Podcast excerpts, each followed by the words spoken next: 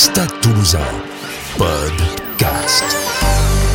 On mettait le maillot, on avait une armure, une carapace et ça, on allait gagner quoi qu'il arrive, même quand on perdait de 10 points, 20 points. Ça a été euh, extraordinaire. Le podcast de la culture rouge et noire. Bonjour à tous, bienvenue dans un nouvel épisode du podcast du Stade Toulousain. Notre invité aujourd'hui est ariégeois. Repéré et formé par le Stade Toulousain, il s'affirme finalement à Bayonne avant de revenir à Toulouse en 2012. Sacré champion de France en juin dernier, il participe réellement à sa première Coupe du Monde au Japon. À 32 ans, l'ailier international est toujours en forme olympique. Johan Huget est avec nous. Fais la coupe à la UG, laisse la barbe à la UG. Fais la coupe à la UG, laisse la barbe à la UG. Cheveux plaqués en arrière, fais la coupe à la UG. Bonjour Johan. Bonjour. Johan, on va revenir sur tes débuts au Stade toulousain. Comment, euh, quand t'es gamin, tu apprends que le Stade toulousain cherche à te recruter?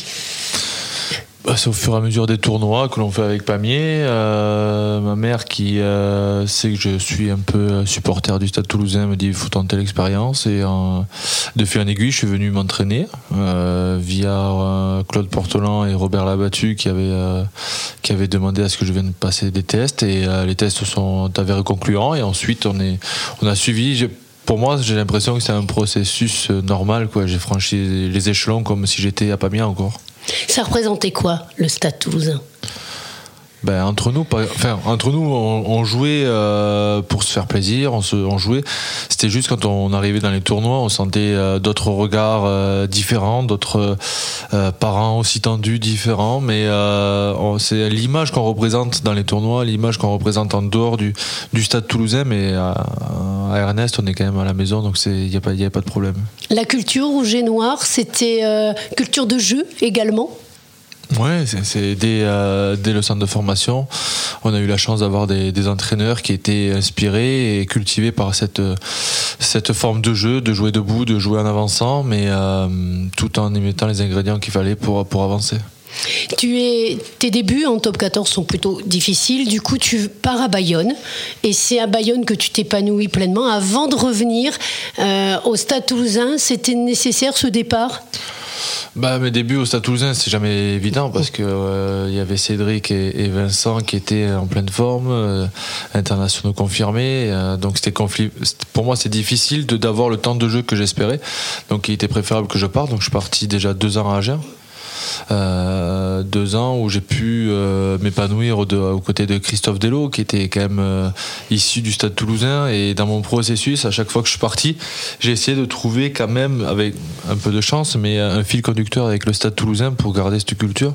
Et j'ai eu la chance de, de, d'être entraîné par Chris- Christian Lanta et Christophe Delot pendant deux ans à, à Agen. Ça s'est bien passé on est champion de France personnellement aussi. Ensuite Christian Gajan que j'ai eu à Bayonne avec euh, Thomas Lièvremont où ça a été vraiment euh, euh, une révélation en tant qu'homme, en tant que, joueur de rugby. Grâce à eux, j'ai découvert des hommes aussi en face qui étaient à l'écoute et m'ont fait énormément progresser avec une région où, il y a tout pour, pour s'y plaire. Donc c'était vraiment un, passage obligé dans l'apprentissage d'un joueur pro.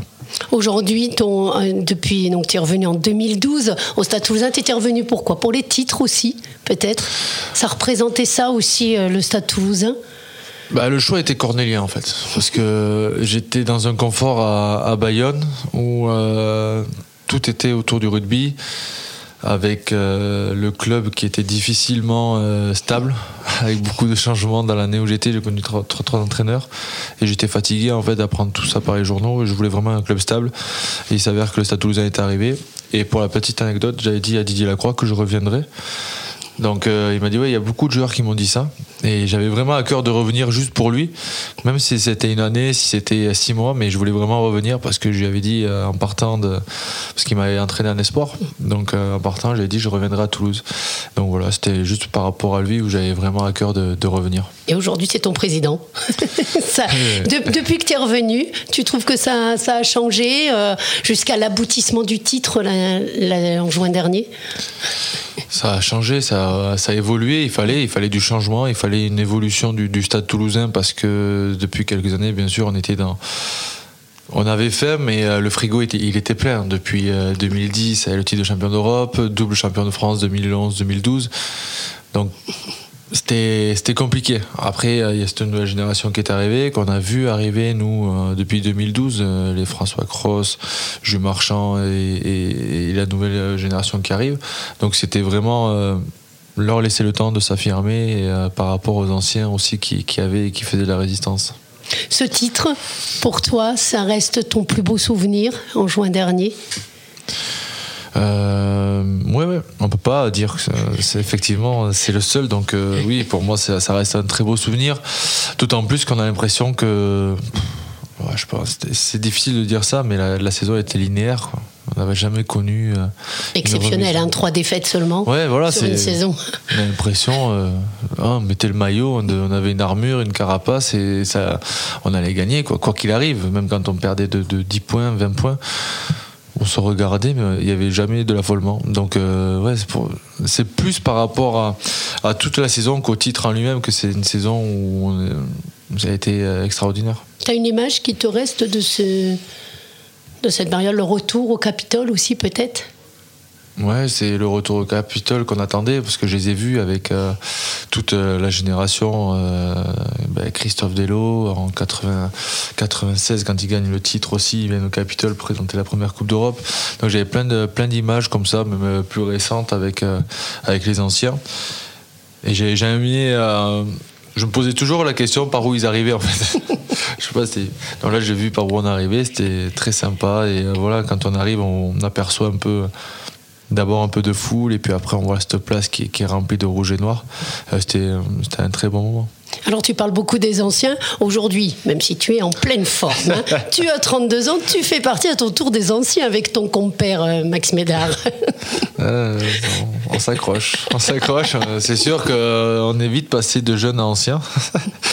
on a juste euh, le temps de se retourner. On fait partie de cette ancienne génération. C'est difficile à dire parce que pour nous, il y a deux ans, on était encore des, des jeunes malgré tout, avec des, des, des, grands noms dans, ce vestiaire comme Titi, euh, Pato Albacete, Florian Fritz. Voilà, il y a, enfin, il y a eu un virage à, 90 degrés qui a, été fait, qui est euh, remarquable du président parce qu'on a réussi à, remplacer ces, grands noms par, par des jeunes et, euh, à avoir cette même ligne de conduite dans le jeu et surtout à représenter le Stade Toulousain. Il y a aussi une volonté au Stade Toulousain de transmettre ce que vous, vous avez reçu, vous avez envie de le transmettre aujourd'hui hein On peut pas tout transmettre. non, on peut pas tout transmettre parce qu'aujourd'hui, c'est une nouvelle génération. Ce qu'on a subi avec Max, il y a très peu de jeunes qui pourraient le subir aujourd'hui parce que c'était comme ça. Les, anciens étaient très durs avec nous. Euh, euh, pour nous saluer, on prenait euh, des petits coups de tête, des nuquettes. Donc dans le rugby, c'est tout à fait normal, ça fait partie de l'apprentissage. Comme je disais, Garba a été, a été vraiment dur, mais aujourd'hui on la remercie parce que c'est lui qui nous a forgé ce caractère que l'on a aujourd'hui sur le terrain. C'est lui qui nous a forgé le caractère qu'on a à transmettre par rapport aux jeunes. Donc on essaie de transmettre sur, euh, sur les entraînements, de, de montrer qu'au stade toulousain ou dans la vie, euh, parce que c'est pas que le rugby, mais euh, il faut jamais rien lâcher. Quoi qu'il quoi, arrive, il faut s'accrocher. sur les entraînements, peut-être qu'Hugo annonce léger. On essaie de mettre une petite touche, un peu de. Ouais, on s'accroche et ça, ça, fait partie du jeu pour eux aussi qui transmettent dans, dans 5 ans, ça va arriver vite. tu as un joueur euh, enfin, euh, à ton poste qui était un, peu un modèle ou pas au Stade toulousain? Au Stade toulousain, on a ben, d'abord il y a eu Émile qui, qui, a été un peu le, la nouvelle génération d'ailier, euh, grand, costaud, qui allait très vite. Et donc du coup, il l'utilisait un peu partout, mais moi j'ai vraiment idéalisé un poste d'ailier. Donc euh, c'était vraiment un joueur, euh, un joueur qui était agréable à regarder. Et ensuite, il y avait euh, Cédric Emmons un peu plus tard, qui, était assez déroutant dans sa proposition de jeu, dans, ses appuis. Donc, c'était deux, joueurs qui étaient différents, mais que j'adorais. Aujourd'hui, tu évolues à côté d'un phénomène, le petit Colby, 1m71 pourtant. Euh, il est comment quand on, joue, euh, quand on joue à ses côtés? Bon, il est tranquille. hein. Il est juste, euh, il a toujours mal aux jambes. C'est bizarre. Toute la semaine, il a mal aux jambes. On arrive le jour du match, il me dit Yo, mes jambes, elles sont mortes. Et dix minutes après, il traverse le terrain. Et là, j'ai envie de lui mettre un, un coup de pied. Je, je savais ce que c'est d'avoir les jambes mortes. Mais donc voilà, c'est c'est quelqu'un qui euh, se prend pas la tête. Et il est là, il est content. Euh, C'est euh, quelqu'un de très euh, humble. Et surtout, il se donne à 200% pour l'équipe. C'est ce qui est le plus important. Quand il est arrivé, il était un simple joueur de rugby. Là, aujourd'hui, c'est devenu une, on va dire, un superstar au niveau international où tout le monde l'a découvert. Nous, ça fait deux ans qu'il est avec nous. Le public a pu le découvrir en amont, en avant-première aussi. Donc pour nous, c'est une chance de l'avoir, une chance de jouer à ses côtés. C'est une arme. Mais euh, voilà, il va falloir faire attention parce qu'il enchaîne quand même beaucoup de matchs. Alors, toi, tu es revenu là, de la Coupe du Monde. Vous étiez parti quatre mois. J'ai dit que c'était ta première Coupe du Monde parce que, effectivement, en Les Angleterre. deux autres, quoi Voilà, en Angleterre, tu t'es blessé très rapidement, donc euh, elle compte pas. c'est toi qui l'as dit, hein, c'est pas moi. Mais euh, j'ai lu cette déclaration. C'est vrai ou pas? Elle compte pas? C'est difficile à part la préparation. Il y a trois mois de préparation et 60 minutes. Donc euh, pour moi, c'était c'était pas ce que j'envisageais d'une Coupe du Monde, même si avec mon temps de jeu, des fois j'ai peut-être un peu plus joué que ceux qui ont fait toute une Coupe du Monde euh, complète, mais c'est pas le but de rechercher. euh.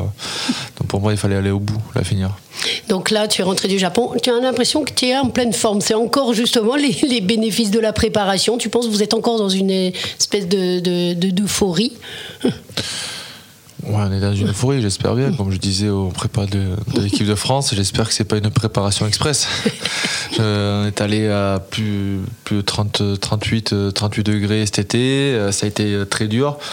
C'est pour que juste après la Coupe du Monde, on soit fatigué et on n'avance plus. C'était pas la peine. Mais en tout cas, euh, oui, je suis content parce que c'est une préparation, on le sait, on demande à être entraîné comme ça, à être préparé comme ça pendant 4 mois et on a la chance de, durant une Coupe du Monde de, pouvoir être préparé euh, durant 2-3 mois et, ensuite de vivre une expérience humaine enrichissante. Et, physiquement, quand on rentre, on a encore euh, plein d'énergie, plein de, de gaz, on va dire, pour euh, enchaîner les matchs très importants qui arrivent en club aussi. Ouais, justement, on a l'impression que vous n'étiez pas parti. hein. Vous êtes revenu en club et vous avez retrouvé tout de suite vos automatismes. C'est ça aussi le Stade Toulousain depuis euh, le titre de, l'année dernière, depuis cette saison de, de l'an dernier exceptionnel. Ouais, c'est ça, c'est des liens qui se créent grâce à un titre, grâce à, à gagner des matchs et, euh, et surtout euh, ne pas se trahir quand on est sur le terrain. C'est surtout ça, c'est quand on est revenu, on voulait pas trahir les mecs qui ont, qui ont travaillé dur, qui ont fait railler pour, pour gagner, pour garder la maison euh, toulousaine inviolée. Et c'est surtout ça qu'on voulait leur, leur transmettre en, en rentrant, se donner à 200% pour, pour eux. Alors, ce week-end, ce dimanche, ce sera Bayonne. Tu retrouves le club où tu t'es épanoui. Ça, ça te fait toujours quelque chose de jouer contre eux ou, ou Ouais, non ben, après, Et puis, euh, vous allez retrouver Yannick Bru aussi en Ouais. face dans le staff. Ouais, ouais, c'est ça. C'est exactement ça. En fait, il y a- y, y beaucoup de sentiments qui se mélangent parce que c'est toujours un club à part, un club que je suis avec attention parce que ils ont des supporters, ils ont euh, l'administratif qui se dé- démène à 200% pour, pour faire vivre ce club, c'est pas évident. Euh, euh, un staff composé majoritairement quand même de, de, Toulousains avec euh, Monsieur Artiguste et Christophe Foucault également, euh, médecine et, Yannick Bru. Donc s'il y a bien un match qu'ils ont coché, c'est celui-là, les connaissant. Et j'espère que nous, on sera au rendez-vous parce que euh, on peut avoir une déconvenue. Je connais le staff en face et je peux, je peux dire que ça va être un match euh, très très tendu.